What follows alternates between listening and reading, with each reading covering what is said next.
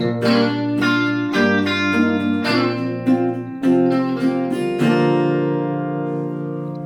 und herzlich willkommen zu einer neuen Folge Unlock the Future. Heute haben wir einen ganz tollen Gast da, nämlich Sarah Stemmler von Syn Sugar. Und sie beschäftigt sich mit Data Science Projekten und IT-Projekten. Und ja, da wollen wir heute mal auch so ein paar Themen ansprechen äh, rund um Digitalisierung, Daten, datengetriebene Geschäftsmodelle und was uns sonst noch einfällt. Meist ist ja der Staat recht strukturiert und dann wird es bunt. Ähm, ja, so. Dabei sind wie immer Manu und Stefan. Und hallo erstmal Sarah. Vielleicht kannst du dich kurz vorstellen. Ja, hi. Hallo in die Runde, mein erster Podcast. Äh, tatsächlich mal mit drei Herren, netten Herren gegenüber. Finde ich jetzt sehr spannend auch, wo wir heute uns hindiskutieren werden und was dann die Erkenntnisse sind. Also ich erwarte hier Großes. Habe ja auch schon ein bisschen reingehört. Ihr habt ja schon einige Folgen produziert. Es war sehr spannend. Ja, ich bin äh, Sarah Stemmler, wie ihr schon gehört habt. Ähm, ich bin ehemalige Data Scientist, habe also fünf Jahre lang in einem Unternehmen als Data Scientist gearbeitet. Heißt, äh, Datenprojekte mit konzipiert, aber dann später auch umgesetzt, auch mit Kunden kommuniziert und so die, die ganze Bandbreite vom, von der Ideengenerierung bis am Ende zum Live-Setzen damit betreut. Und jetzt seit gut eineinhalb Jahren ähm, bin ich selbstständig habe mich da ein bisschen anders ausgerichtet, wollte also ein bisschen weg von dem rein operativen Freelancing und hin eher zum Coaching und äh, mache das jetzt ähm, eben seit einiger Zeit mit Unternehmen zusammen, dass ich ihnen helfe, ihre Datenabteilung besser zu strukturieren, die Projekte sozusagen ähm, so auszurichten, dass sie am Ende möglichst erfolgreich sind, weil auch da einfach bislang immer noch sehr viel Potenzial liegen gelassen wurde und ähm, wir da auch sicherlich in Deutschland und in den deutschen Unternehmen noch sehr viel Nachholbedarf haben, was datengetriebenes Arbeiten anbelangt. Ja, cool. Ähm, kannst du noch was sagen, wie ihr auf den Firmennamen gekommen seid? Weil das ist ja ganz spannend. Ja, also muss ich noch ein bisschen ausholen. Also bis vor kurzem habe ich das jetzt alleine gemacht. Ähm, jetzt ist aber mein oder jetzt äh, wird mein Freund in naher Zukunft da mit hinzustoßen. Äh, der hat einen Hintergrund in IT und hat auch in einer Leitungsposition ähm, ein IT-Team jetzt mehrere Jahre geleitet und auch so den Fokus auf IT, Daten und Prozessoptimierung. Und wir haben uns gedacht, hey, das passt eigentlich ganz gut zusammen, weil Data Science ist ja nicht nur das Analytische, sondern letztendlich ja auch irgendwo die Datenaufbereitung und die IT-Infrastruktur, die passen muss. Und eigentlich ergänzen wir uns da ganz gut. Und deswegen ist auch der Name sozusagen, kommt ursprünglich mehr von, von ihm, weil er ähm, 2016 schon unter dem Namen Synsugar selbstständig war und ich das dann übernommen habe. Und das ist äh, letztendlich ein Konzept aus der Informatik. Ich weiß nicht, ob ihr was von syntaktischem Zucker schon mal gehört habt. Das ähm, ist erstmal nur auf wirklich Programmierung und Programmiermethodik bezogen, heißt, dass man komplexe Dinge möglichst einfach darstellen möchte, damit sie besser wartbar sind, besser lesbar sind und so und so weiter.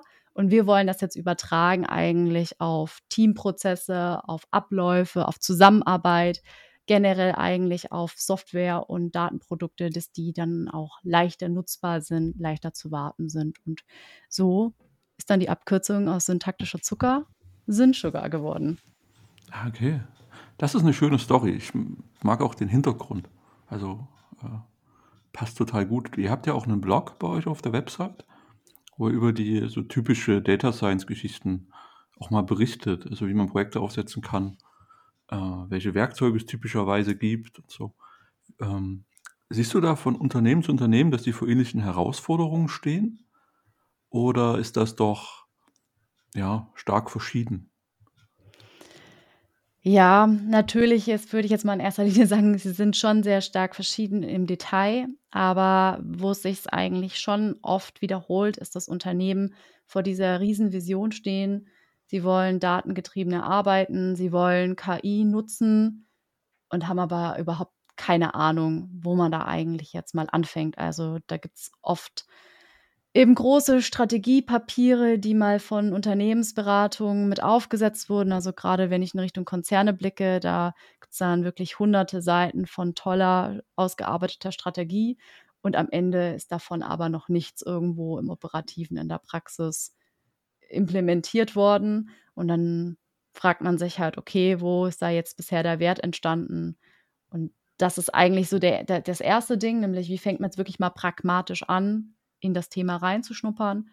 Und das andere ist, was ich auch immer feststelle, ist, wenn sich Unternehmen dem Thema nähern, dann in der ersten Linie aus dem technologischen, von der technologischen Perspektive, also Daten sammeln, Tools aufsetzen, Infrastruktur bauen. Aber große Probleme ist eigentlich ähm, eher das Personal, also die, besteh das die bestehenden äh, Kollegen, die bestehenden Mitarbeiter, die späteren Nutzer von diesen Projekten, von diesen Produkten, die wir da eigentlich erstellen. Und äh, das sehe ich ganz häufig, dass die viel zu spät da integriert sind in den Entwicklungsprozess, dass es eigentlich ausschließlich ein IT-Projekt ist, was dann erst kurz vor Schluss irgendwie mal verprobt wird mit späteren Nutzern und dann man auf einmal rausfindet, ups, das generiert gar nicht so einen großen Business-Mehrwert, was wir hier gerade gemacht haben. Und dann versenkt das Ganze wieder ganz schnell in der Schublade. Also das sind so zwei Themen, die ich jetzt sehr viel sehe und sehr viel gesehen habe. Heißt also, wenn man so einen ganzen Entwicklungsprozess sich anschaut, ganz viel am Anfang und ganz viel am Ende. Okay. Ähm, ich finde es ja schon mal gut, äh, diesen strategischen Überbau zu haben. Das ist mal was, was ich sehr schätze und auch immer sehr gut finde, dass man eine Zielrichtung hat. Das ist dann, ja, kann man mal schnell in eine AI-Strategie oder so äh, rein, reinwerfen, mhm. äh, um halt auch das Buzzword zu bedienen und vielleicht auch gar nicht den Plan zu haben, was man eigentlich machen will, sondern erstmal was mit AI. Das war vor allen Dingen vor vier Jahren, glaube ich, oder drei, vier Jahren war das so extrem. Lass uns was mit KI machen. Ja. Ähm, und danach feststellen, dass man die Daten vielleicht gar nicht hat oder dass mit normaler Statistik viel besser geht und viel bessere Ergebnisse liefert und kontrollierter ist. Okay. Und ja, die interessante ist halt der Punkt, äh, wo siedelt man das an? Also ich habe auch schon gesehen, wo Fachabteilungen gesagt haben, naja, das ist ja mehr so ein IT-Thema, das gebe ich gerne ab. Und die können, die können sich gerne melden, äh, wenn es fertig ist. Und dann nutze ich es vielleicht. Also wo man das auch ähm, explizit gesagt hat, nee, das ist jetzt IT, das machen wir nicht mehr. Ähm, da ist halt die Frage, äh, wo würdest du das ansiedeln oder äh, ja, wie, wie bindet man die Fachbereiche, die das benutzen, dann ganz gut ein? Hast du da Ideen? Mhm.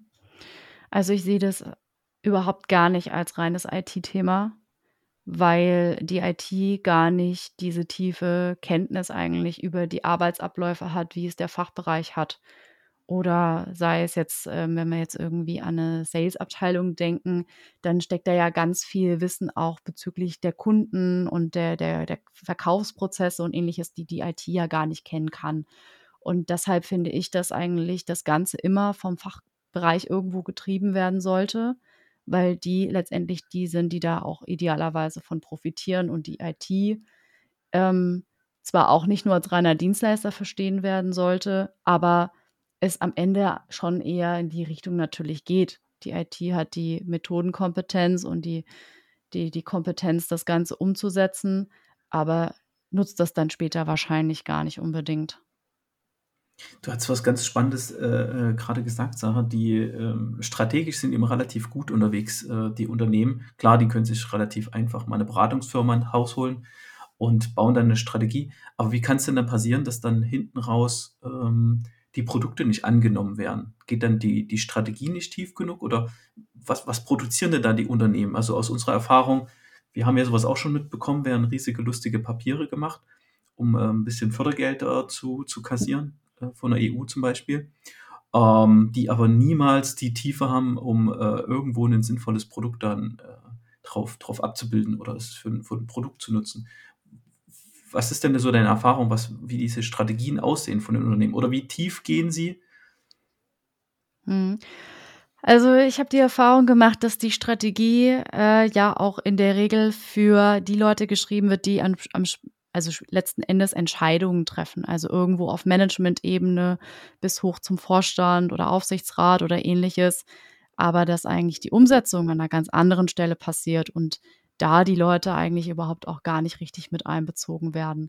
Müssen sie vielleicht auch gar nicht bei der Strategieentwicklung, aber bei der späteren Umsetzung ja umso mehr. Ich finde, das, das, ist ein super spannender Punkt, den du gerade ansprichst. wie hole ich, wenn wir jetzt mal, du hast gesagt, du willst ja auch Richtung, oder du bist jetzt schon im Coaching unterwegs, auch von Konzernen, ne?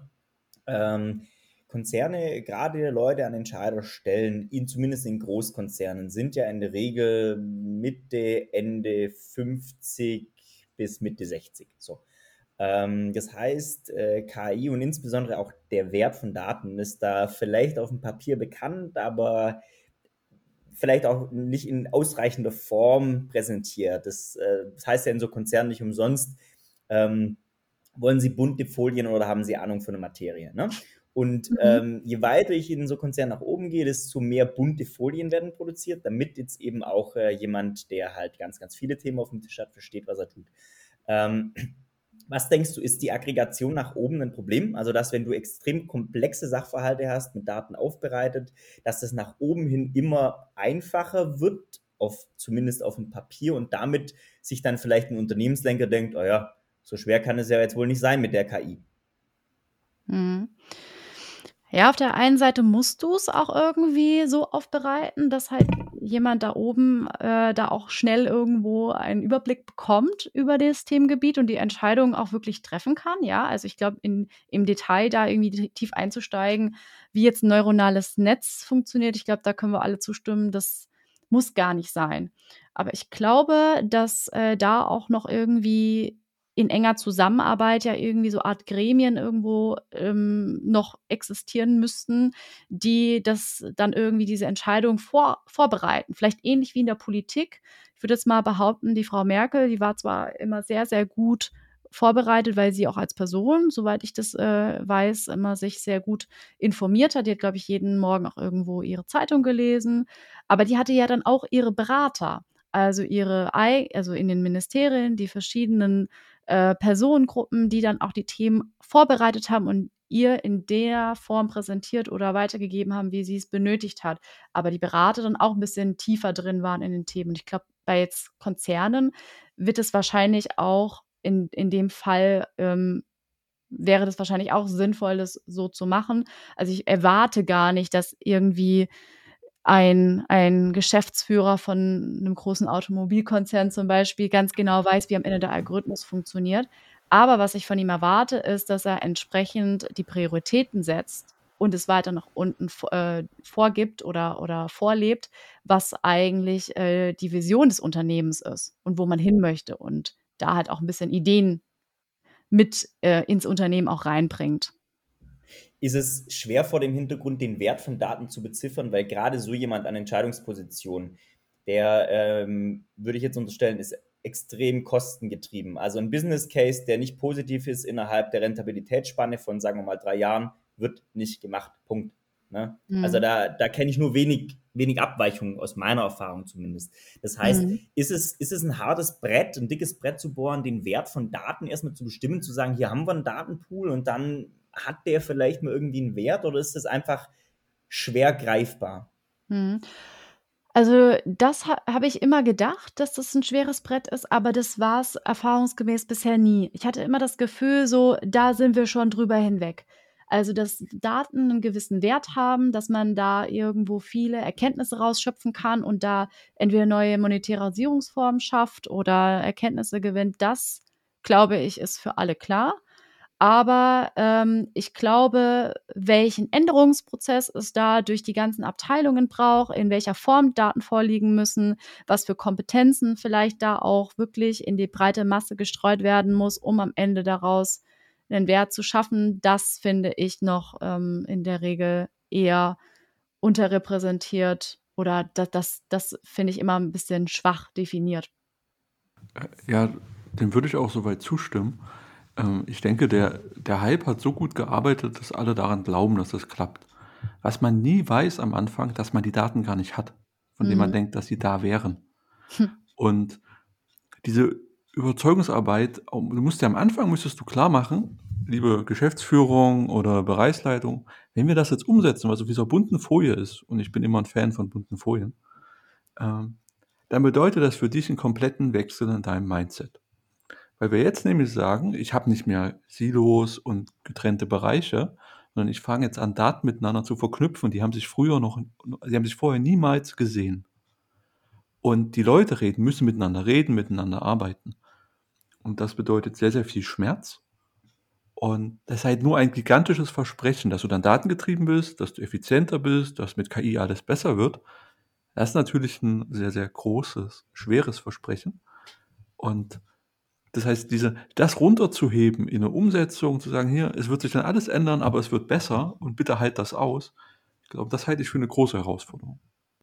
Hm. Und was ich da noch hinzufügen kann, ist, nochmal, um auf die eigentliche Frage zurückzukommen. Also ich glaube, der Wert in den Daten ist grundlegend verstanden, aber dass man sich dann auch selber dabei ändern muss. Das, was es wirklich bedeutet, datengetrieben zu arbeiten, dass man dann auf einmal Entscheidungen nicht mehr einfach aus der Erfahrung oder allein auf Basis der Erfahrung und dem Bauchgefühl trifft, sondern dass man dann sagt, okay, dann schaue ich doch mal schnell noch auf die Zahlen und äh, vergewissere mich nochmal oder habe nochmal zusätzlich zu meiner Erfahrung, zu meinem Bauchgefühl einfach noch eine, eine Kennzahl, die das Ganze unterstützt oder widerlegt oder in eine Richtung treibt. Das habe ich auch das Gefühl, dass das immer noch viele, gerade, sagen wir mal, Entscheider und Entscheiderinnen, die auch vielleicht etwas höher im Management sitzen, noch nicht ganz verstanden haben, dass auch von ihnen ein Umdenken stattfinden muss. Äh, da du gesagt hattest, dass du daran glaubst, dass der Wert von Daten verstanden wurde, und danach aber ausgeführt hast, was man nach einer Überzeugungsarbeit oder wie sich Leute noch ändern müssen, ähm, da bin ich mir nicht sicher, ob das dann wirklich verstanden ist oder ob das nicht ein Lippenbekenntnis ist. Da, da würde ich mal vielleicht noch was ergänzen wollen, weil die, der Wert von Daten, würde ich, würde ich dir zustimmen, es ist, ist verstanden im Unternehmen, ja. Aber das ist natürlich schon ein, ein, brutales Spannungsfeld unternehmenskulturell, in das du dich da begibst, weil, um ich formuliere jetzt mal überspitzt, da kommt jetzt ein Anfang 30-jährige Data Scientist, Scientistin, ne, zu einem Mitte 60-jährigen alten weißen Mann. Und sagt, übrigens, die Erfahrung deiner letzten 30 Jahre ist genau nichts wert, weil ich habe es ausgebreitet hier anhand von Daten analysiert. Was passiert in diesem Moment? Dieserjenige Manager zeigt dir, wo die Tür ist und wird dich nie wieder beauftragen. Obwohl das, was du aufzeigst, unternehmensrelevant sein kann. So meine überspitzte Formulierung an der Stelle. Ne? Du mhm. musst da, glaube ich, zuerst mal das, den Unternehmenskulturbereich erweitern oder die Unternehmenskultur derart verändern, dass du darin keinen persönlichen Affront siehst, wenn dir jemand sagt, deine Erfahrung ist jetzt nicht vielleicht nichts wert, aber weniger wert, weil können wir mit Daten unterfüttern. Das mhm. ist wahrscheinlich Step 1. Hat aber nichts damit zu tun, dass der Wert der Daten nicht erkannt wird, ne? sondern es ist dann ein politisches, innerunternehmerisches Gefecht. Weiß ja. nicht, ob du mir da zustimmst, Sarah. Ja, also diese Diskussion auch, wird mein Job bald überflüssig und braucht man mich noch und da kann ich, werde ich komplett wegrationalisiert äh, durch so eine künstliche Intelligenz oder durch die Daten und die Insights, die daraus kommen. Dazu kann ich halt momentan sagen, also das, was ich bisher gesehen habe und das, was ich aktuell sehe und auch in den nächsten sicherlich absehbaren Jahren, wird das definitiv nicht kommen. Also es ist einfach noch so, dass diese Algorithmen noch so krass fehleranfällig sind und du kannst ja auch vieles erst durch die Erfahrung und durch die Zuarbeit, durch die Leute, die das schon seit 30 Jahren machen, überhaupt erst entwickeln. Also ich glaube, dass es halt, auch wenn du es überspitzt genannt hast, ähm, ja, halt auch irgendwie eine Angst, die in gewissermaßen unbegründet ist, weil auch der Manager dem, den möchte man jetzt seine Entscheidungsgewalt nicht rauben durch einen Algorithmus. Und ich glaube auch jeder Data Scientist, der da selbst mal Erfahrung gemacht hat und ist in diese, in diesen Präsentationsmodus gekommen und hat was dort mal äh, wirklich gegenüber so jemandem präsentiert, der dann auch festgestellt, okay, ich hätte ja ohne dessen Information vorher überhaupt gar nicht so viel, so viel, äh, ja, oder so einen guten Algorithmus eigentlich entwickeln können. Und daher, ja, ich glaube, es, ist, es braucht halt weiterhin beides. Es ist halt eine Symbiose, die da entstehen muss und es braucht am Ende beides. Es kann halt dir vielleicht nochmal den ein oder anderen Weg zeigen, den du vielleicht vorher nicht gesehen hast, wo du dann Gott froh bist, dass du irgendwo noch einen Hinweis bekommst.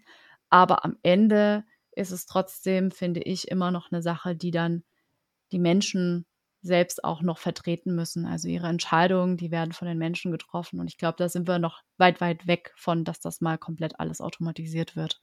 Aber wie seht ihr das denn? Also mich auch nochmal interessieren mit eurer Erfahrung. Also, äh, wir haben jetzt die ganze Zeit über Wert von Daten geredet. Ich finde das extrem spannend, weil das äh, ist, ist halt im Unternehmen immer ein bisschen eine, eine kleine Wette.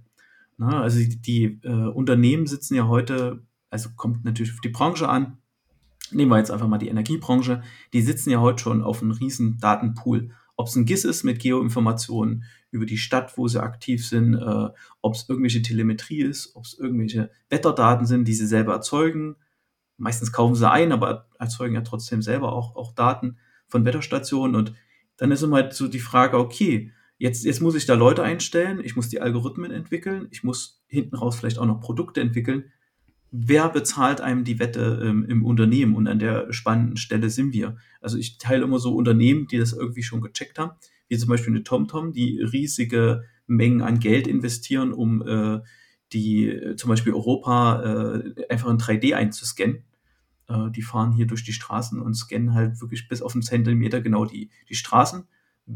Da kann man tausende Sachen mitmachen, aber die sammeln wirklich aktiv Daten, sind sich dessen bewusst. Und dann gibt es halt viele Firmen, die haben halt ihre Datensilos noch da äh, und da fehlt sogar das Geld, um mal zu gucken, hey, ähm, steckt denn da ein Value drin? Oder wenn man Datentöpfe verbindet, ist ein Value drin. Beispiel wäre äh, hier eine Uni, äh, meine Freundin hat jetzt ihren Doktor gemacht und hat da in so einem super fancy teuren Lasermikroskop Sachen äh, ab, also äh, einfach 2D-Bilder sind das, ne? Und dann kann man ja auch eine KI drauf loslassen. Und die liegen da lokal auf einem Rechner, anstatt mhm. die irgendwo äh, natürlich irgendwie äh, anonymisiert oder, oder Metadaten bereinigt irgendwo zur Verfügung zu stellen für mehrere, aber da gibt's halt einfach kein, kein Geld.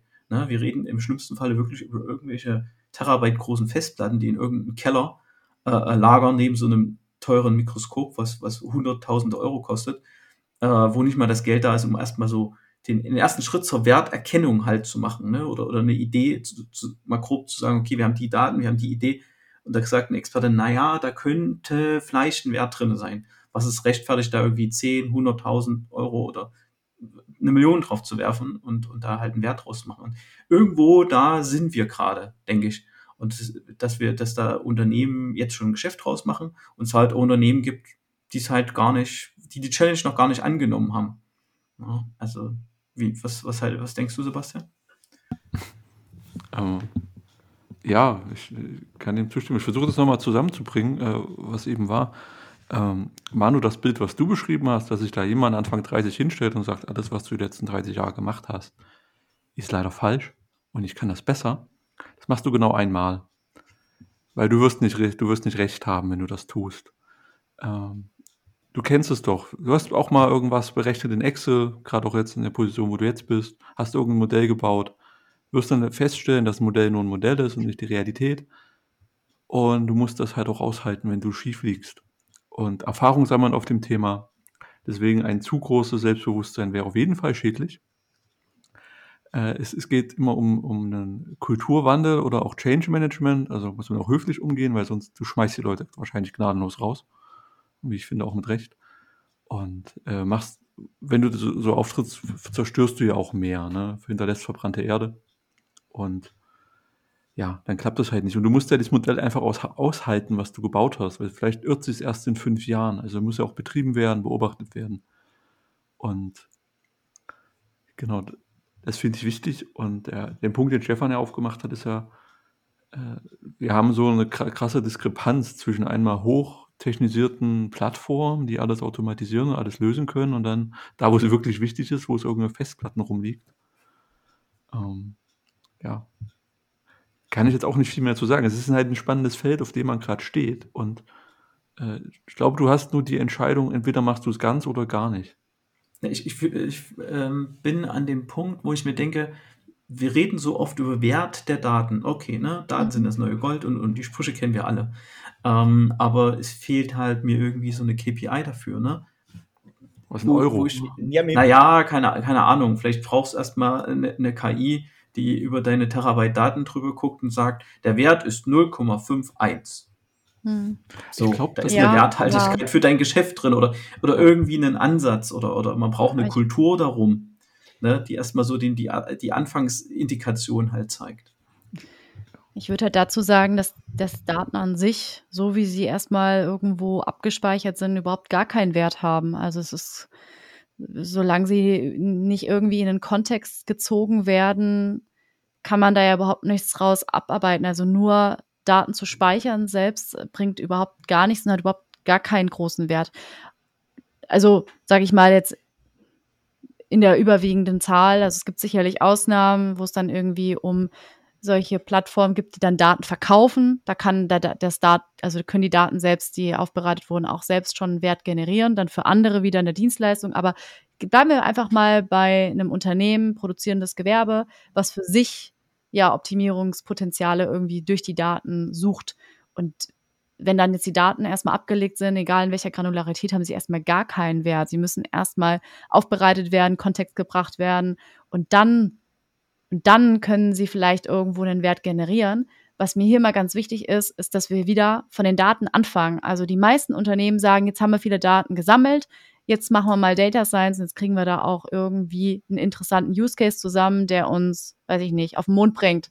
Also uns irgendwie extrem weit nach vorne bringt in der Zukunft. Aber es stimmt halt nicht, weil du musst dir ja trotzdem anschauen, wie macht dein Unternehmen Geld? Wie macht es Umsatz? Wo sind vielleicht wirklich extreme Schwierigkeiten? Und dann aus dieser Erkenntnis über den Use Case, der ja schon irgendwo da ist, also über den Prozess, über das Produkt, was generiert wird, über was auch immer, dann sollte eigentlich erst das Thema Daten in Betracht kommen, dass man sich überlegt, ah, können vielleicht Daten dort uns Informationen liefern, die wir jetzt so aktuell nicht haben? Und darüber muss eigentlich dieses ganze Thema angegangen werden und nicht, wir haben jetzt Daten gesammelt, jetzt gucken wir mal, was können wir denn damit eigentlich erreichen. Den Punkt finde ich super. Ich glaube, das deckt sich auch äh, mit unserer Erfahrung oder wir haben es ja auch erlebt in anderen Unternehmen. Äh, Daten sammeln immer schwierig, aber den Use Case finden und dann noch vom Use Case äh, die Nutzer überzeugen oder noch mehr als den einen begeisterten Kollegen äh, zu überzeugen äh, dass man da wirklich effizienter sein kann und vielleicht sogar dran glauben, dass es ginge.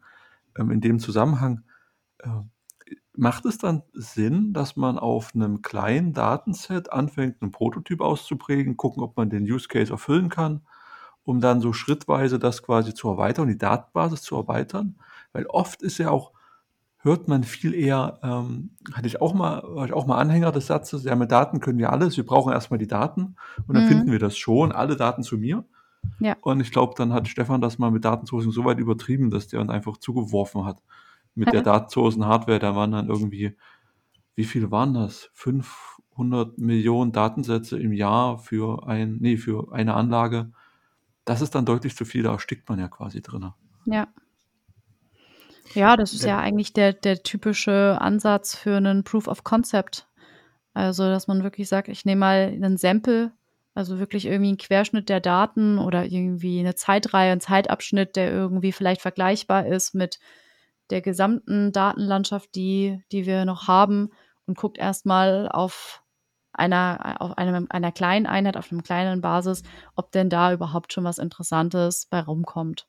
Und das macht es ganz natürlich viel einfacher, viel leichtgewichtiger, da auch vielleicht auf einem lokalen System überhaupt mal innerhalb von wenigen Tagen auch schon mal was auszuprobieren und schon mal so ich habe das früher, äh, also bei meinem früheren Arbeitgeber gelernt, als den technischen Durchstich zu machen. Wirklich mal von, von Ende zu Ende zu gehen und nicht irgendwie sich in der Datenaufbereitung zu verlieren oder im Datenanbinden zu verlieren und im Modellieren zu, äh, zu verlieren, sondern zu sagen, ich habe jetzt eine Woche Zeit und nach der Woche ist die Deadline und dann muss ich irgendwas präsentieren. Und geht das in einer Woche? Frage gerade für einen Freund. ja, es sollte normalerweise auch, es sollte, also ich kann es dir jetzt nicht auf, vielleicht ein bisschen Nein, übertrieben in der Woche, aber ja, sollte, der, Anspruch ist klasse, ja. Der Anspruch wäre da und ähm, ich, auch wenn das für einen selbst, ich bin ja da schon auch eine kleine Perfektionistin, ich gebe es ja zu, ich habe mich da oft sicherlich in vergangenen Projekten verrannt und mich in Kleinigkeiten verloren. Aber das Ding ist halt, dass du mit 80 Prozent, ja, diese typische 80 Prozent kannst du so viel erschlagen. Ja, jetzt lacht Sebastian oder nickt hier und Ja, das ist gerade wie Musik in meinen Ohren. Ich finde das super. Ja. ja, ich, ich hänge gerade in einem Data Science Scrum und sage, zwei Wochen muss doch reichen. Also, ja, ist ja auch was, ist ja machbar, zwei Wochen oder in einer Woche. Und wenn es kleine Sachen sind, ja, sollte schon der Anspruch sein. Ich glaube, früher ging es in deutlich weniger Zeit, Ja. wo es noch kein Scrum gab, zumindest für mich nicht. Und, ähm, ja, Zumindest ein mal- Brot. ich- Nee, sag. Ja, bitte. Ich habe mal noch eine Frage, und zwar, du hast ja eben auch angesprochen, so mit, naja, natürlich musst du als Unternehmen dir über dein bisheriges Geschäftsmodell bewusst sein und wo sind deine Cash-Cows etc. Und erst dann beginnst du sozusagen und schaust, okay, wie kann ich da Daten drauf mappen. Hm, äh, Man hört, dass Amazon, also man liest in, in diversen Blogs, dass Amazon gerade überlegt zu sagen, okay, ich kaufe jetzt ähm, zum Beispiel Nutzerprofile nicht, äh, wie nennt man das, nicht im Großhandel, also zum Beispiel bei direkt bei Alphabet oder so, sondern ich zahle jetzt ganz überspitzt, ich frage jetzt den Manu und sage, hier Manu, pass auf, du kannst jetzt hier dein Podcast-Mikrofon äh, entweder mit Kreditkarte zahlen oder mit PayPal oder ähm, mit PayPal und ähm, deiner Historie, deiner Insta-Historie der letzten Woche und diese Insta-Historie oder diese Insta-Bilder der letzten Woche sind 100 US-Dollar wert. So, Mhm. sind sie nicht, aber so. Und ähm, das finde ich einen super interessanten Ansatz, weil dann kommen wir von dem ganz grob galaktischen Daten haben einen Wert zu einer für mich zumindest super verständlichen Einheit, eine Anzahl an Bildern, eine Anzahl an, sei es auch Google Maps, ne, mein, mein Standortverlauf der letzten Woche, das kann man ja beliebig ausdehnen, hat für mich einen konkreten, verkaufbaren, monetären, realisierbaren Wert. Das finde ich einen unfassbar interessanten Ansatz, weil dann wird für mich auch mal transparent, dass ich sehe, okay, ähm, was, was die, die GAFAs dieser Welt machen, ist im Grunde, die, die kaufen Retail und verkaufen Wholesale, ne? So. Und ähm, dann kann ich tatsächlich sehen, Mensch, vielleicht ist es sogar für so ein Amazon günstiger, das direkt bei mir einzukaufen, als den Weg über Google zu gehen, die nochmal 30% draufschlagen, wenn es reicht. Ne? Ähm, was hältst du von so einem Ansatz? Hm, ist ja jetzt eher aus der Konsumentensicht, ne? Habe ich jetzt, Mhm. glaube ich, ähm, mich noch bisher sehr wenig mit beschäftigt. Ist aus, also ich würde sagen, es ist aus Unternehmenssicht extrem clever, wenn du B2B-Geschäft hast. Also Mhm. ich mag mich nicht zu weit aus dem Fenster lehnen und ähm, ich meine aber, dass genau N26, die äh, Fintech-Bank, genau auch dieses Geschäftsmodell ähm, verfolgt. Die Mhm. bieten ja komplett Girokonto oder, oder ich, ich weiß es nicht genau, es gab Girokonto mit den Karten, alles kostenlos an. Aber im Gegenzug gibst du ja auch deine ganzen Daten frei. Mhm. Und das muss dir halt bewusst sein. Ich weiß nicht, inwieweit das vielen Menschen dann bewusst ist, die dann dort Kunde sind. Also ich bin es jetzt nicht, deswegen, ne, also unter Gewähr, falls hier jemand zuhört und ich erzähle dir totalen Blödsinn, bitte im Nachhinein gerne melden, dann, dann korrigiere ich das natürlich. Aber ich meine, dass ich sowas mal gehört habe. Und es gibt halt Menschen, für die ist das okay. Die möchten halt nicht bei der traditionellen Bank irgendwie fürs Girokonto im Monat 10 Euro zahlen und gehen dann halt zu so einer Direktbank und haben dann auch noch alle möglichen digitalen Features noch on top. Aber das muss dir halt dann auch bewusst sein, dass die halt dann die Daten vielleicht dann auch weiter veräußern oder was auch immer noch machen damit und du halt da irgendwo am Ende alles irgendwo preisgibst. Ich finde den Aspekt jetzt nicht nur im B2C-Market, also die Daten, die quasi jetzt der Manu als Kunde erzeugt oder als Konsument von, von, von Instagram, nicht nur spannend, sondern äh, ich, ich weiß jetzt gar nicht, gibt es sowas auch im B, B2B? Also klar, dass man irgendwie Wetterdaten kaufen kann, Mhm. Haken dran, dass man irgendwelche Lastprofile, dass man irgendwelche Daten kaufen kann. Aber ist, ist, das ein, ist das ein Trend oder ist das schon, ist das gelebte Mhm. Praxis, dass Ja. ich mir als, als Unternehmen Daten einfach einkaufe? Ja, extreme Praxis. Also kann ich euch auch gerne mal eine Webseite nennen. Äh, da gibt's nur so, sogenannte äh, Data Vendors, also nur Unternehmen, die über eine IT-Schnittstelle aufbereitete Daten zu allen möglichen Themen bereitstellen. Sehr Und gerne. ich schaue mal kurz parallel, ob ich das finde. Ja, das ist nämlich super spannend, äh, was man da alles dann am Ende noch rausliest. Und zwar für alle, die jetzt hier auch dann am Ende äh, mitklicken wollen, das nennt sich Data Rate. Also Data und dann direkt Rade, R-A-D-E, datarate.ai. Können wir dann wahrscheinlich auch in den Show Notes verlinken. Und da ist ganz super spannend, also von demografischen Daten über Finanzmarktdaten, B2B-Daten, Identitätsdaten kannst du da unfassbar viel kaufen. Und das dann halt für verschiedene Märkte aufbereitet, dass ich bin jetzt da nicht total tief drin und ich habe da auch noch nicht selber gekauft. Aber das fand ich mal total spannend, als ich drüber gestolpert bin, als so ein Beispiel, wo man dann auch immer wieder mal erstaunt ist, woher kommen die ganzen Daten eigentlich? Ja, das würde mich dann auch interessieren, wo die, ja. wo die im Detail herkommen. Aber das ist ja, das ist ja das Spannende. Ich habe ja als Unternehmen, bin ich ja in meiner Bubble. Jedes Unternehmen ist in, ist in seiner Bubble äh, und zieht äh, seine eigene Klientel an Kunden an. Aber gerade wenn ich jetzt was rausfinden will, äh, keine Ahnung, sind meine Produkte für einen Standardkunden interessant oder wie verhält sich die Kunden in der Bubble, wo ich bin, zu denen zur breiten Masse oder so. Das finde genau. ich schon, äh, das finde ich schon spannend. Und wenn es da schon einen Handel gibt, dann ist es ja nur logisch, dass dann der einzelne Erzeuger von den Daten, also jetzt der Manu zum Beispiel in dem, in dem Fall, seine Daten gut kontrolliert verkauft. Also bei Manu weiß ich, wir sind ja auch gerade im Brave-Browser und da gibt es sogar ein Blockchain-basiertes äh, System dahinter, mhm. wo ich meine Daten quasi da verkaufen kann mit diesen Token und äh, also ich werde quasi dafür entlohnt. Ähm, also ist das ja nur ein Trend, der jetzt von, wie es meistens ist, von B2B äh, in, in, den B2C-Bereich halt ja. kleinteiliger wird. Ähm, äh, bei, spannend. Bei B2B habe ich das auch schon gehört und zwar äh, ist da äh, der Landwirtschaftssektor ja extrem weit fortgeschritten im Bereich Digitalisierung und äh, was so Datenerhebung und Datenverarbeitung angeht. Also so große Landwirtschaftsmaschinen sind da extrem gut wohl mit Sensoren und allem Möglichen ausgestattet die da wohl im Sekundentakt diese Informationen verarbeiten und dann auch versenden. Und da gibt es äh, wohl für verschiedene Maschinenbauhersteller auch Interesse daran, diese Daten dann auch wieder zu verarbeiten, um im Endeffekt die Maschinen dann aus Herstellersicht äh, einfach robuster zu machen oder besser zu verstehen, wann bricht irgendwie die Achse oder wann, keine Ahnung, schlägt das Auto vielleicht irgendwie, wenn es über gewisse Unreinheiten fährt, am Feld irgendwie komischer, komischer aus, was man so vielleicht auch gar nicht unbedingt mitbekommen würde als Hersteller. Du gibst ja das Produkt ab, du kaufst irgendwie, du produzierst irgendwie einen kleinen Teil davon, aber das wird dann weiterverbaut ähm, und dann ist das ja, diese, diese Information ist ja dann nicht mehr da. Und da gibt es dann teilweise tatsächlich also wirklich auch große Hersteller, ich glaube viele in den USA, die da dann halt mit diesen Informationen aus ihren Geräten das dann wieder an die ursprünglichen Hersteller wieder verkaufen als Information.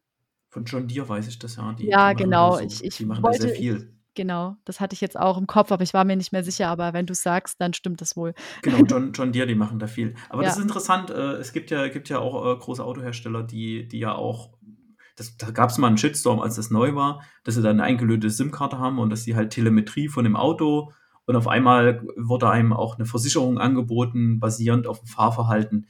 Mhm. Äh, ganz spannend, was auf einmal mit diesen Daten gemacht wurde. Ich, ich glaube, das war für die Kunden nicht so cool.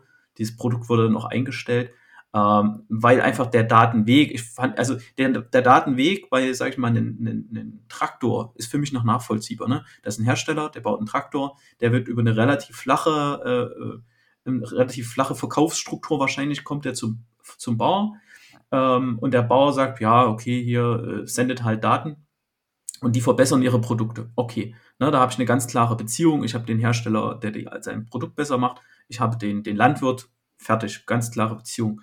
Aber äh, wenn zum Beispiel ein Produkt, nehmen wir jetzt mal Apple oder, oder, oder Google, die, einen, da gibt es ein, ein, Telefon, was ja meistens nicht von Google kommt, gut, bei Apple kommt es von Apple, Mhm. Äh, ich habe das Telefon und das produziert Daten und die Daten, die werden vielleicht auch genutzt, um das Gerät besser zu machen, aber halt auch verkauft. Und dann wird es halt an der Stelle, wird es halt schon, schon, schon schwierig, weil dann der Weg für mich als, als Datenproduzierender intransparent wird. Und ich, ich glaube, das muss äh, gelöst werden. Oder die Leute akzeptieren es einfach. Wir akzeptieren ja heute auch ganz viele Sachen, die vor 10, 20 Jahren noch un, undenkbar waren.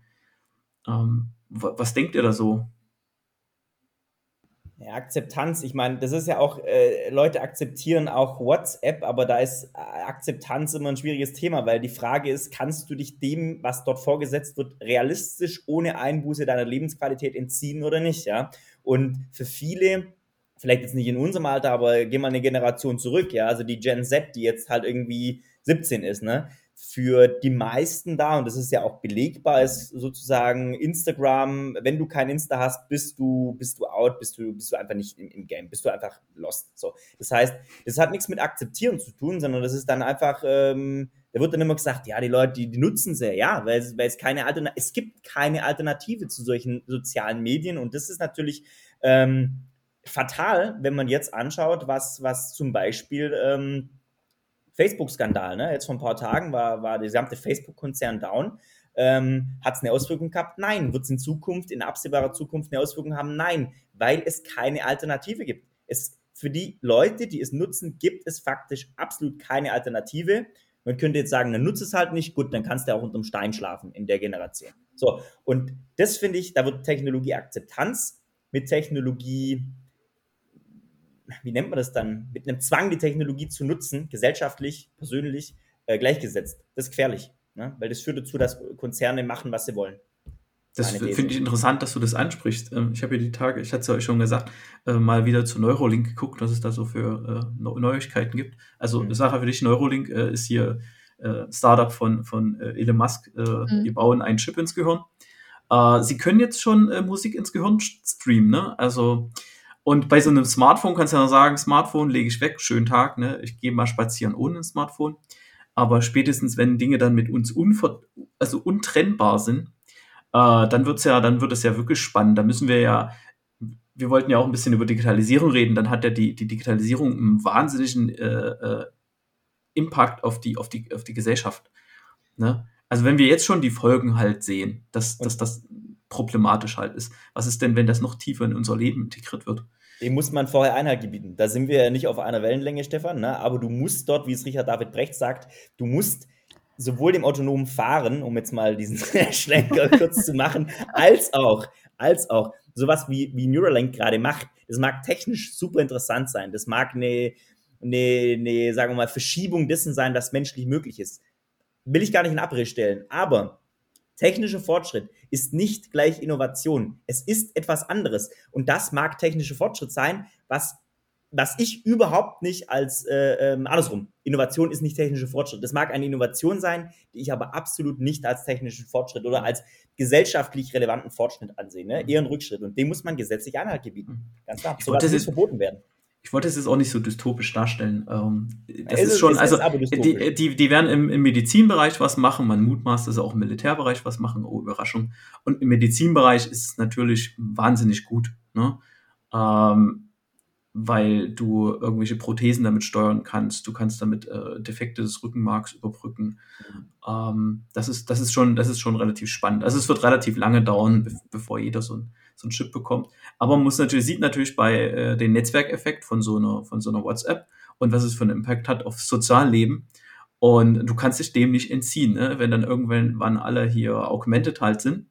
Ähm, dann musst du auch augmented sein, sonst äh, ist halt, ne? Dann spielen die mit denen nicht mehr. Ja, ja da verpasst man bestimmt ganz viel. ähm, erzähl mir dann gerne mal, wie das ist nach 30 Jahren mit dem Chip im Hirn. Wenn er dann so anfängt zu rosten und Einzelteile verliert. Bin ich total gespannt drauf, oder so ein Draht sich löst. Ähm, genau. Machen wir erstmal eine, eine Folgenabschätzung, ne? dann können wir uns auch mal unterhalten. Ähm, und ist super, toller Anwendungsfall fürs Rückenmark und so weiter. Klar. Aber haut's wirklich hin, keine Ahnung, die Musik ins Hirn zu ballern, das kriegt man mit den Kopfhörern. Ähm, genau. Aber danke, Manu, einfach verbieten. ja, also so eine, Techno so eine Technologien sind, sind, halt schon, sind halt schon spannend. Ne? Man darf halt nicht, also gerade was Elon Musk angeht, geht, darf man halt nicht Forschung mit Produkt, ähm, das darf man nicht verwechseln. Ne? Ja. Nur weil er jetzt mal äh, Forschung sehr offen und transparent darstellt, heißt das ja noch lange nicht, es laufen schon andere Sachen im Labor, die aber nicht wie ein Produkt daherkommen. Er kommt ja gleich daher, sagt, das ist die Neuerung, ist ein Produkt.